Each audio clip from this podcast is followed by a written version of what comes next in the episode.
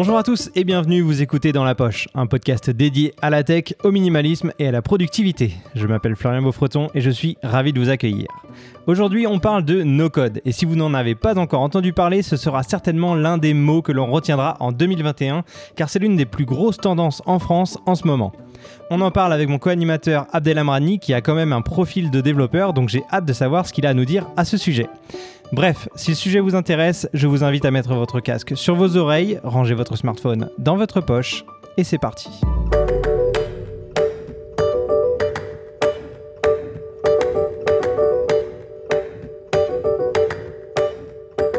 Je vous invite à partager le podcast autour de vous afin de faire profiter un maximum de monde de nos conversations. Aussi, n'hésitez pas à échanger avec nous dans les commentaires sur YouTube. Salut Abdel, comment ça va? Ça va très bien toi Florian?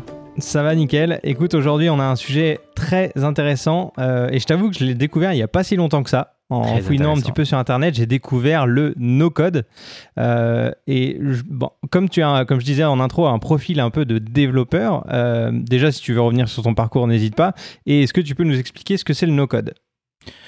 Euh, bah, comme tu l'as mentionné, c'est euh, une nouvelle tendance qu'on voit aujourd'hui sur le marché du développement logiciel, le monde des startups, puis même aussi, je dirais, le monde du marketing, parce que c'est très utilisé pour ça. Euh, ouais, comme tu disais, en fait, j'ai déjà été par le passé un software engineer, comme, comme, comme on dit. Euh, donc, euh, je connais très bien ces tendances. Puis, on, va définir un peu c'est quoi. Et tu vas, tu vas te rendre compte que tu en as déjà fait depuis, depuis toujours. C'est juste qu'aujourd'hui, c'est devenu une tendance un peu plus, euh, un peu plus développée, avec plus d'outils, plus de compagnies qui, qui s'y intéressent. Donc, c'est pour ça qu'on en parle un peu plus. Donc, en fait, quand on dit nos codes, en fait, on fait référence à à zéro code, donc le fait de, pouvoir faire une composante logicielle, euh, une plateforme, un, workflow sans forcément euh, écrire euh, une, ligne de code. Donc en gros, aujourd'hui c'est utilisé pour créer sa propre plateforme numérique en fait, un site web ou une application, encore une fois mhm. sans écrire une ligne de code. Donc, en fait, aujourd'hui, on voit, on voit que ça concerne plus les, personnes qui, euh, qui ont une idée, un projet ou un produit qu'ils veulent lancer, euh, qui ne maîtrisent pas forcément les outils et les langages de programmation. Euh, donc, qui ne savent pas vraiment coder et qui veulent en fait cette capacité à créer une plateforme, une application, lancer leur business avec un minimum de, de connaissances et aussi un minimum de coûts puisque le no-code aujourd'hui, ça coûte, ça coûte un peu moins cher que d'engager un développeur. Donc en gros, euh, ce que ça permet, c'est ça, ça, ça, permet de rapprocher un peu les, les, personnes qui sont pas techniques euh, mhm. avec des, des, concepts techniques sans forcément y mettre les pieds. Donc c'est tout simplement ça le no-code. Et si, si on pouvait donner quelques exemples, quelques noms d'outils qui existent, qui sont labellisés, on va dire no-code, euh, Qu'est-ce que tu peux nous citer par exemple? Bah, Juste pour, pour faire rappeler les gens, c'est quoi les outils qu'on utilisait avant qui, qui, sont considérés no-code avant d'arriver à ceux d'aujourd'hui? Parce que je pense que euh, les gens qui n'ont pas fait de no-code depuis plusieurs années seraient surpris de voir tout ce qui, tous les outils qui existent aujourd'hui. Par exemple, les gens qui créent des sites web avec WordPress. Euh, bah ça, c'est considéré un peu du no-code. Tu n'avais pas besoin d'avoir des compétences en PHP pour faire ça. Tu avais un framework qui le faisait pour toi, tu avais des petites étapes quand même que les gens considéraient que c'était un peu plus technique. Mais dans le fond, c'était juste, tu avais, des étapes à suivre et tu avais un, ton site web qui, qui était créé. Quoi. Après, le no-code, c'était plus les petits plugins qu'on ajoutait à, à, son site WordPress qui permettaient euh, de monitorer par exemple le trafic, faire du SEO, euh, suivre par exemple s'il y a des attaques sur son site, des plugins qui permettaient de, de, réduire les tailles des, des, images et tout. Ça, c'est du no-code en fait. C'est des, des, plugins qu'on achetait qui étaient euh, tout faits, des petites composantes qu'on ajoutait qui venaient s'intégrer avec son, sa plateforme. Dans, ce cas-là, on parlait de WordPress. Et, euh, et voilà, on n'avait pas besoin de coder ça, on avait besoin d'avoir une fonctionnalité. Bah, au lieu de mettre le nez dedans et la coder, ce que beaucoup de gens faisaient à l'époque, parce que les plugins, c'était pas, euh, quand je dis à l'époque, euh, je parle d'il y a plus de 10-15 ans, il n'y avait pas autant de plugins qui existent aujourd'hui. Il faut rappeler que WordPress, aujourd'hui, je pense les, la majorité des sites web sont hostés par, par WordPress, ce qui est quand même incroyable. Les blogs à l'époque, c'était que WordPress. Et puis des fois, les gens disaient, ah, je peux pas faire ça, ah, ça. Et là, tu vois, c'est là où les gens mettaient un peu le, le nez dedans, puis ils codaient des petits trucs. Donc le no-code, justement, il vient pour combler ce besoin-là, de ne pas avoir besoin de, coder quelque chose. Après, on en parlera un peu plus tard. Euh, c'est quoi les avantages euh, du no-code, puis euh, pourquoi le no-code remplirait pas les, besoins de tout le monde, quoi. Et toi, est-ce que tu, tu codes encore, j'imagine, euh, même si ton métier s'y prête un petit peu moins. Est-ce que tu utilises des outils no-code ou pas du tout? Oui, oui, je pense qu'on utilise tous aujourd'hui des, outils no-code sans, sans, forcément se rendre compte. Tu vois, par exemple, les applications mobiles qui permettent de faire de l'automatisation.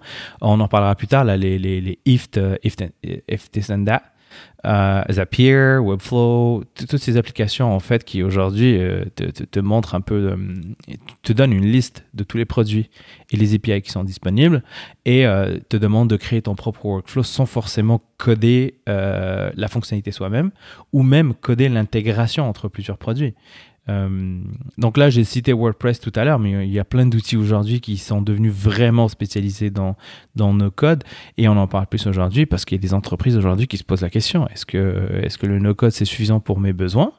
Ou faudrait euh, que je reste quand même sur ce modèle où j'ai besoin d'engager euh, une équipe de développeurs logiciels pour justement construire ma plateforme? Donc euh, voilà, c'est ça les enjeux aujourd'hui. Bah, je, cite aussi, euh, comment il s'appelait l'outil de, Adobe qui existait à l'époque, euh, Dream, Dreamweaver, en fait, qui te permettait de créer des, pages HTML, CSS sans forcément, sans forcément écrire une ligne de code. C'était quoi? C'est des blocs que tu, tu faisais du drag and drop, right? Ouais, c'était. Ben, en fait, c'était très. C'était une interface visuelle en fait. Tu, tu créais ton, ton, site internet visuellement et puis sur les côtés, tu avais un petit peu comme sur Photoshop des calques et tu disais euh, ce, cette page ou ce bouton est relié à tel truc et tout. C'était euh, moi j'avais j'avais des cours de Dreamweaver et c'était euh, c'était déjà enfin c'était ça va me vieillir un peu mais c'était il y a 10 ans quoi. Ouais, exact. Et, tu vois, c'est drôle parce que quand, quand j'avais commencé à faire de la programmation, il, y a, plusieurs années, là, je pense que j'avais 16-17 ans, euh, à l'époque, on pouvait coder ce qu'on appelle le back-end, on, on, faisait du code, mais quand on arrivait à créer son interface euh, utilisateur, euh, c'était un peu différent, c'était un peu chiant. Et puis, du coup, il y avait des outils qui existaient pour développeurs pour faire justement du créer une interface utilisateur. Par exemple, moi, je te dis, quand je faisais du Java à l'époque, Swing, ça s'appelait Swing en fait. C'était un, une librairie qui te permettait justement d'avoir visuellement un, un, un container euh, un bloc de, comment t'appelles ça, un, conteneur de, de, de, de, données et tu pouvais euh, dedans dire, bon bah ok, je veux 5 euh, cm par ce côté-là, 5 cm de l'autre côté, sans écrire une ligne de code, mhm. hein, juste et dropper des... faire des drag and drop de, de, composantes.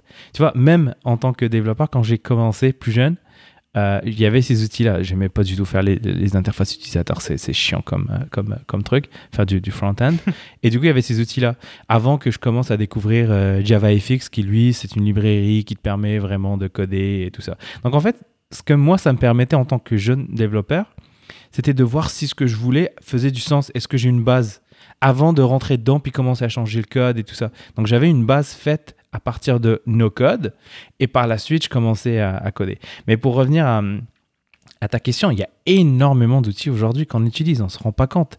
IFT, aujourd'hui, c'est utilisé par beaucoup de gens. IFTTT, c'est utilisé par beaucoup de gens. Ça, mhm. c'est du no-code. C'est vraiment du no-code.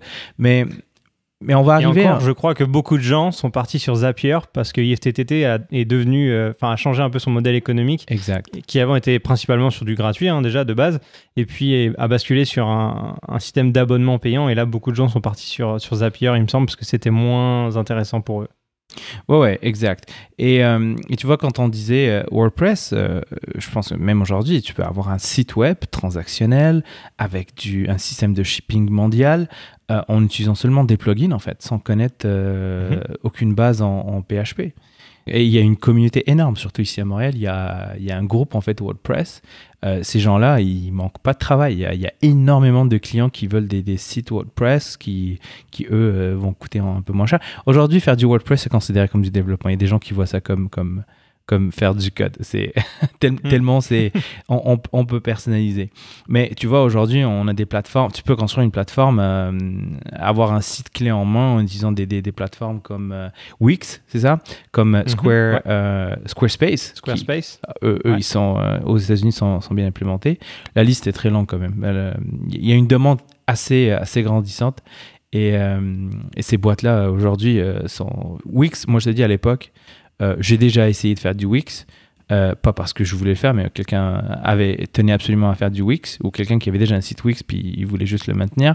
Puis je comparais avec WordPress. Euh, Wix, à l'époque, tu pouvais rien faire. Hein. Il donnait un template, et si tu n'avais pas ce que tu voulais dans le template, bah, bah fallait, fallait, que tu changes de plateforme, quoi. Fallait que tu ailles ailleurs.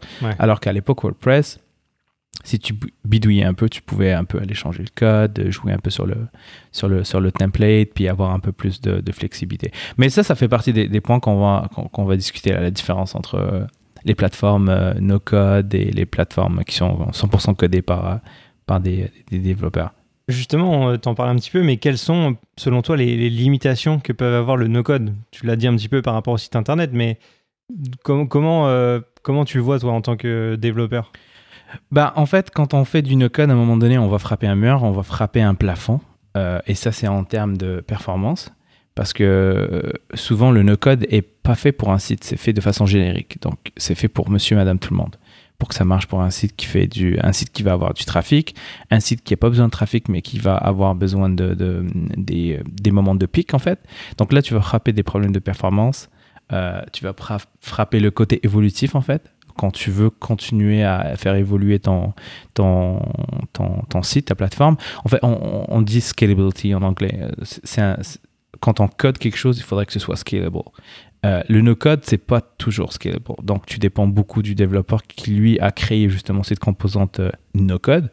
Euh, donc, et tu sais comment ça marche, euh, tu peux pas influencer le roadmap de quelqu'un. Donc, il faut que tu attendes que cette personne ait euh, défini son besoin, qu'elle ait compris qu'il y a plusieurs personnes, puis que ça va, ça va euh, lui apporter de, des, revenus avant de commencer à développer quelque chose. Donc, tu, tu dépends de cette personne-là.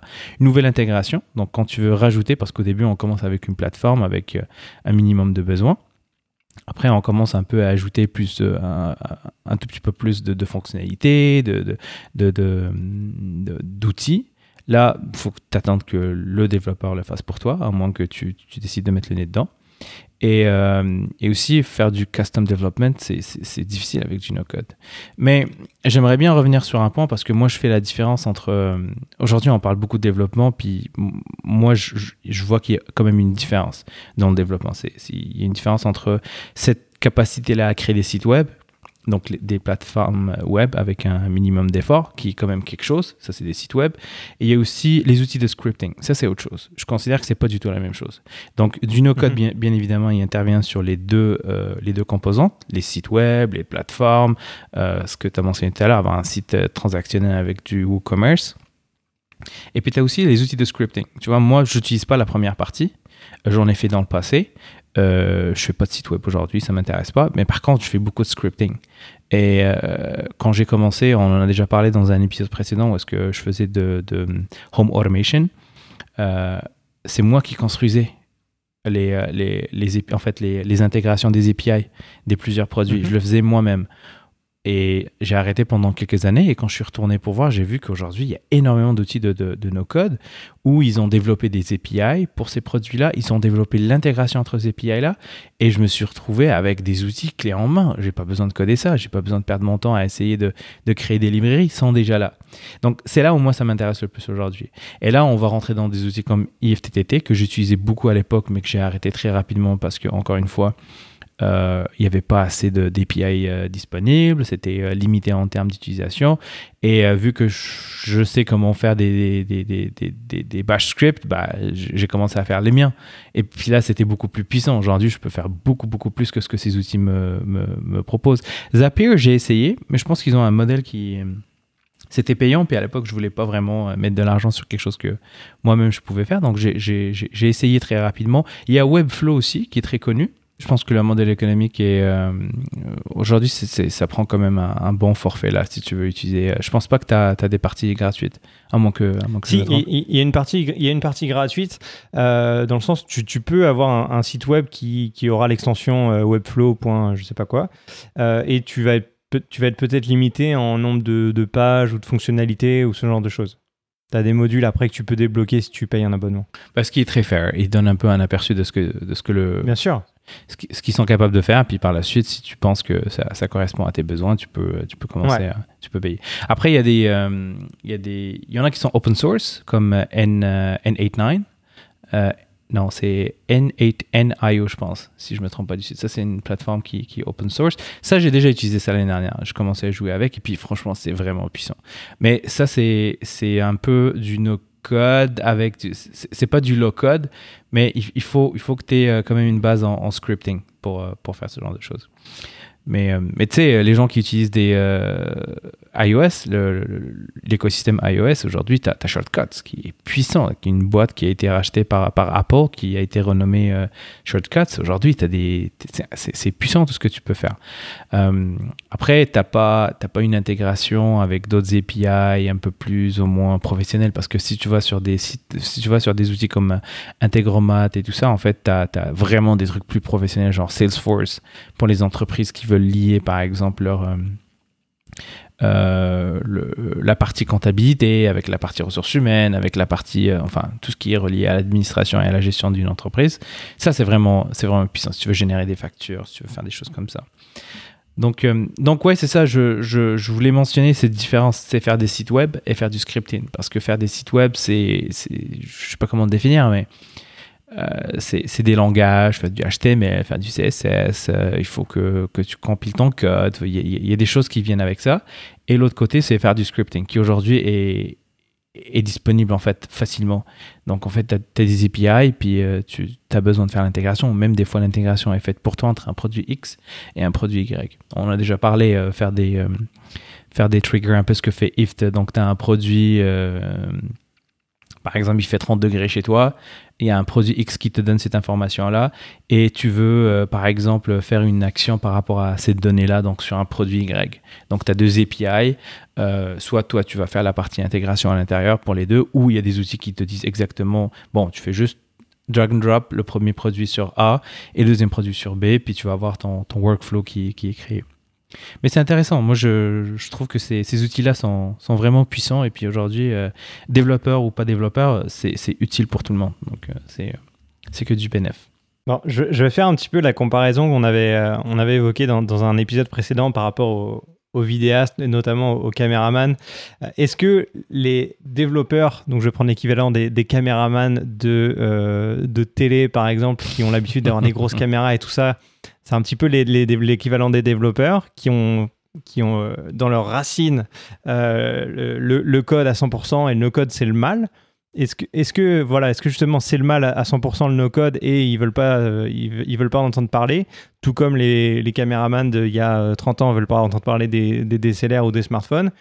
Est-ce que c'est la même chose pour toi ou est-ce que c'est mieux accepté et les développeurs utilisent des outils no-code pour faciliter leur travail ou gagner du temps, on va dire un peu, un peu des deux en fait. Et puis, encore une fois, je m'excuse de, faire que des différences entre, sans, dénigrer personne ici, euh, sans dénigrer développeurs, ou euh, il y a dans le métier de développeur aujourd'hui, vu que c'est accessible à tout le monde et que l'apprentissage est disponible sur, sur le web pour tout le monde, il y a beaucoup de gens qui sont devenus développeurs.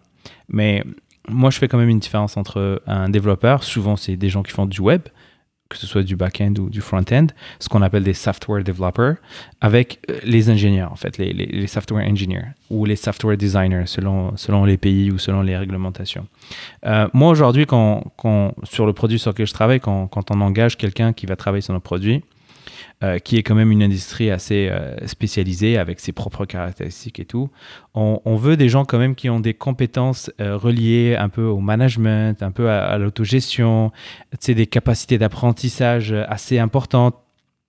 En fait, qui sont forcément, qui, sont des, aptitudes et des, capacités d'ingénieur, qui sont pas forcément des capacités de développeur. Un développeur, il va juste exécuter ce que tu lui demandes, tandis qu'un ingénieur, lui, il va faire un peu la conception, un peu la partie design du produit. Donc, il faut être capable de s'adapter à, l'industrie, comprendre que ce soit le broadcast, que ce soit l'aéronautique, que ce soit l'aviation, euh, la VR, l'AR. C'est pas juste des gens qui savent faire l'intégration HTML, CSS.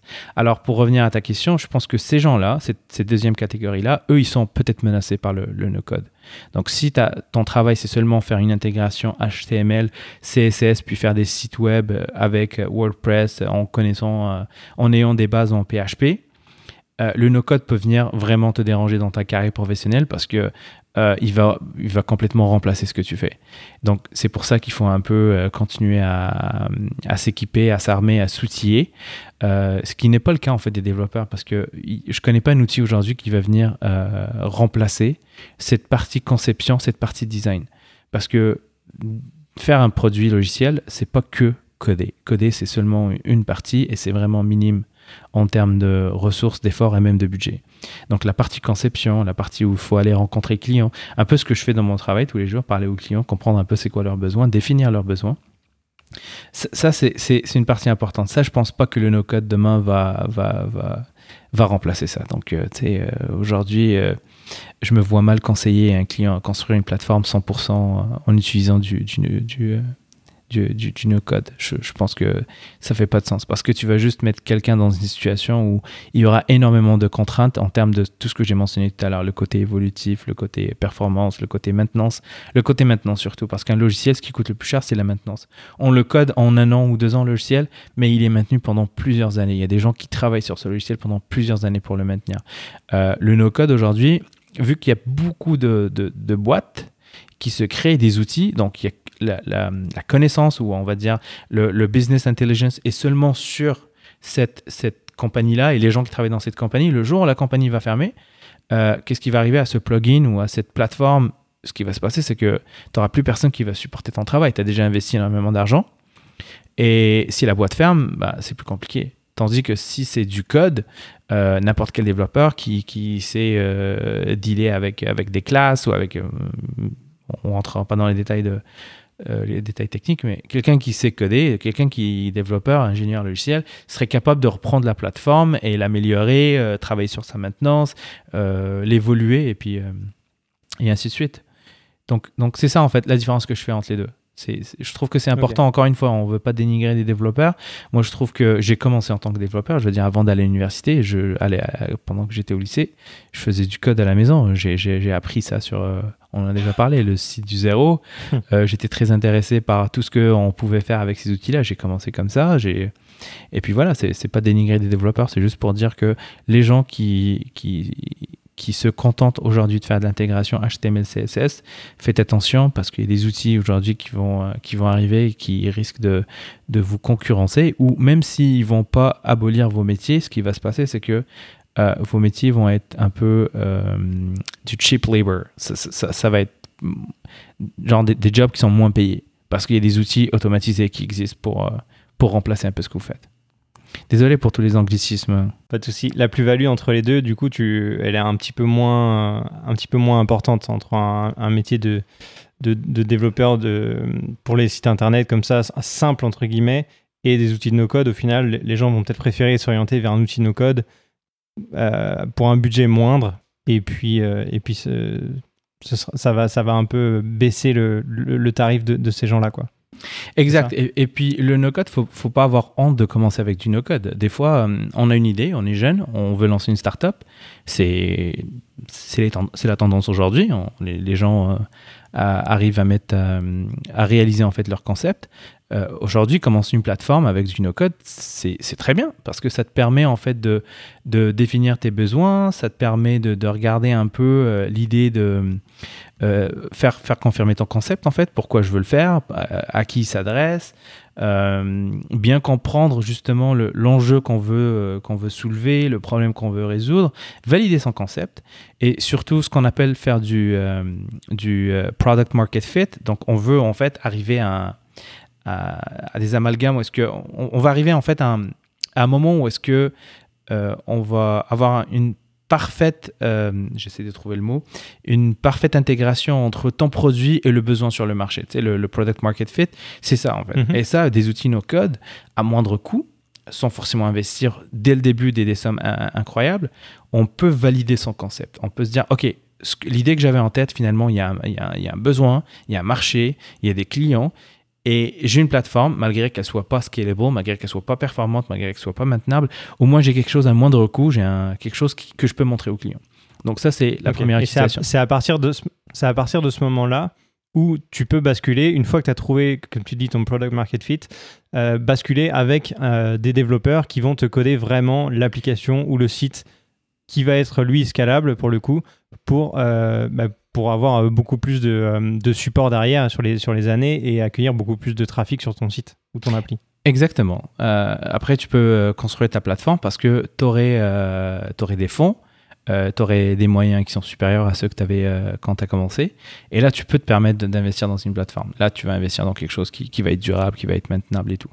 Euh, l'autre utilisation que moi vois, je, vois pour, pour du no-code, c'est aujourd'hui quand je vais voir un client, on parle, on parle, on parle, on parle, on parle de fonctionnalités.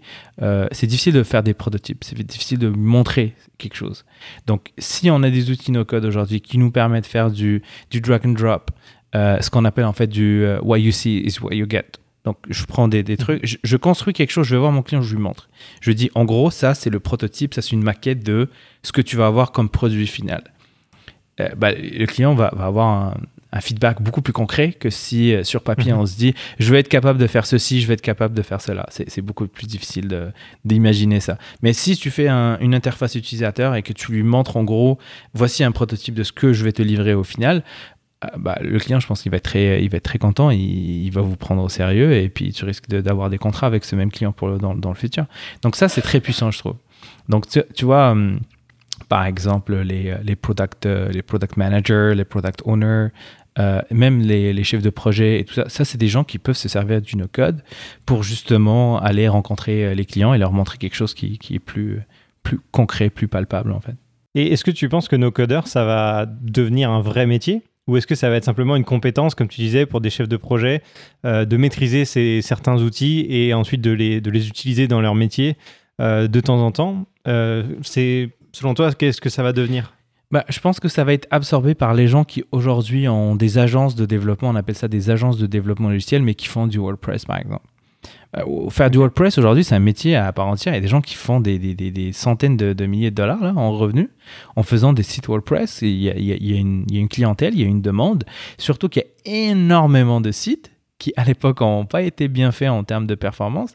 Donc, la job aujourd'hui, c'est de maintenir ces sites, les rendre performants. Quand il y a des nouveaux plugins qui sortent, il faut que ce soit compatible. Donc, si le site est lent, bah, tu, vas, tu vas engager un analyste qui va, qui va analyser un peu ton site, qui va regarder c'est quoi les faiblesses de ton site, qui va les corriger je, vois bien ces gens-là, ce type de développeurs-là, parce qu'aujourd'hui, ces gens se décrivent comme des développeurs. Ces développeurs-là peuvent utiliser ces outils de no-code.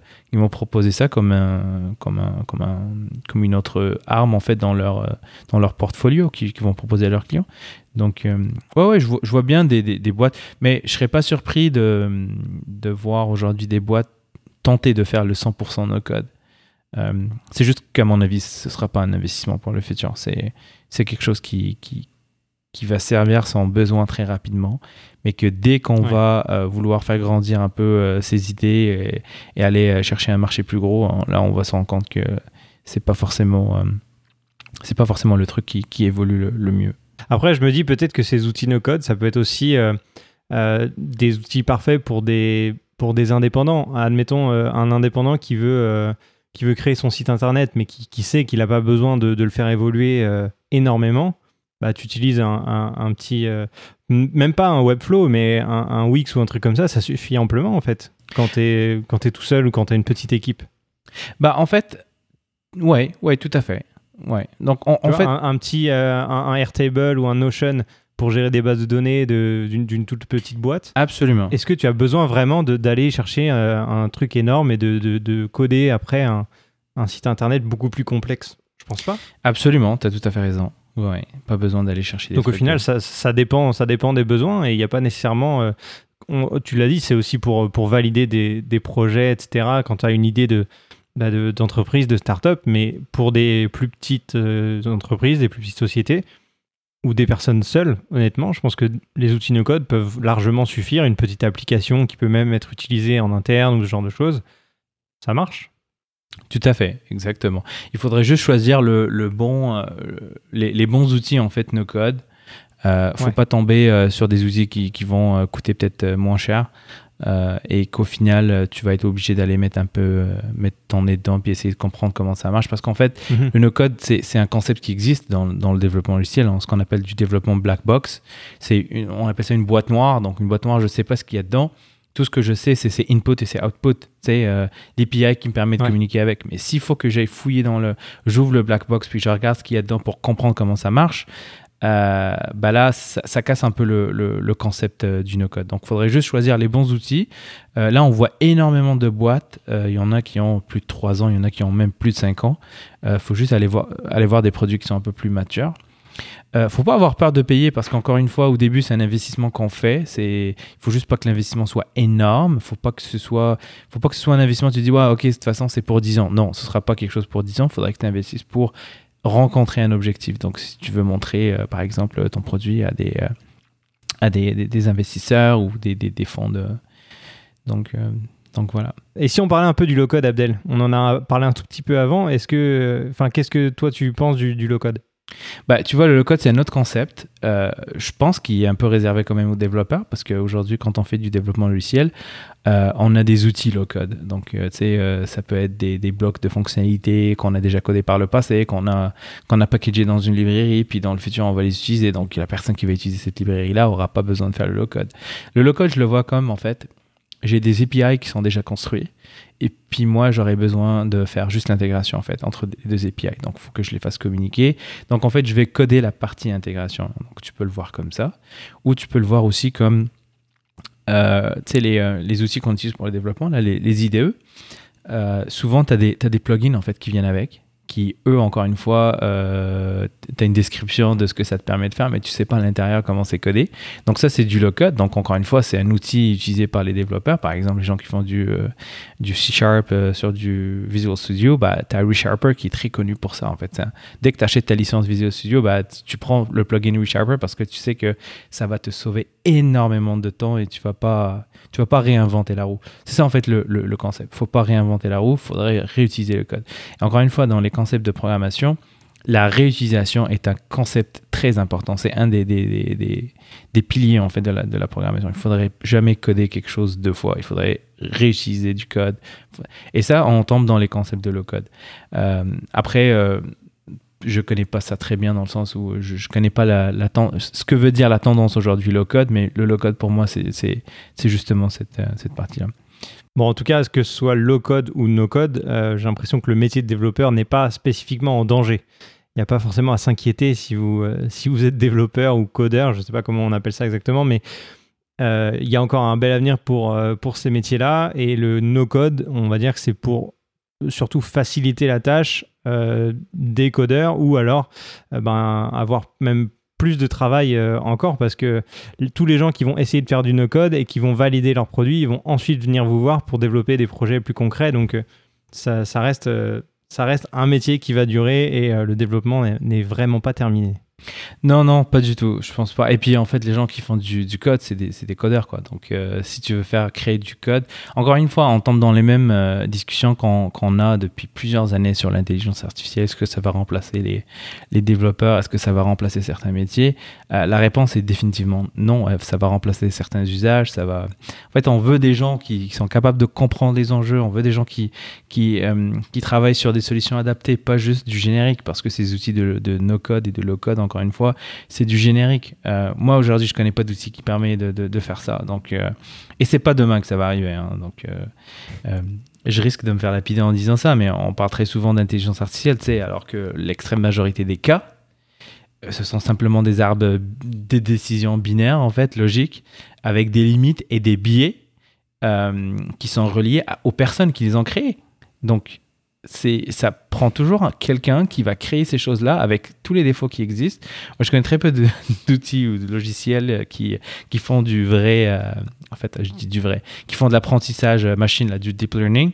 Mais bon, ça, c'est un autre sujet. On peut en parler dans un autre épisode, mais c'est pas demain que le métier de développeur ou d'ingénieur logiciel sera menacé pour du par du code, du low code ou de l'intelligence artificielle. Parce que, encore une fois, ce sont ces gens-là qui contribuent à créer ces outils-là. Donc, euh, ne vous inquiétez pas. moi, je, mon conseil personnel aux gens qui, qui veulent se lancer et qui hésitent, euh, moi, mon parcours, c'est j'étais pas destiné à faire du. J'ai fait, comme j'ai dit, du développement logiciel quand j'étais plus jeune, mais euh, je suis ingénieur en fait en, d'autres domaines, là, pas du tout dans, dans, le domaine logiciel. Et puis quelques années après, j'ai vu le potentiel et euh, je suis allé chercher le diplôme qu'il faut, ingénieur développement logiciel. Et franchement, je, je, trouve que l'industrie est énorme, il y a énormément d'opportunités.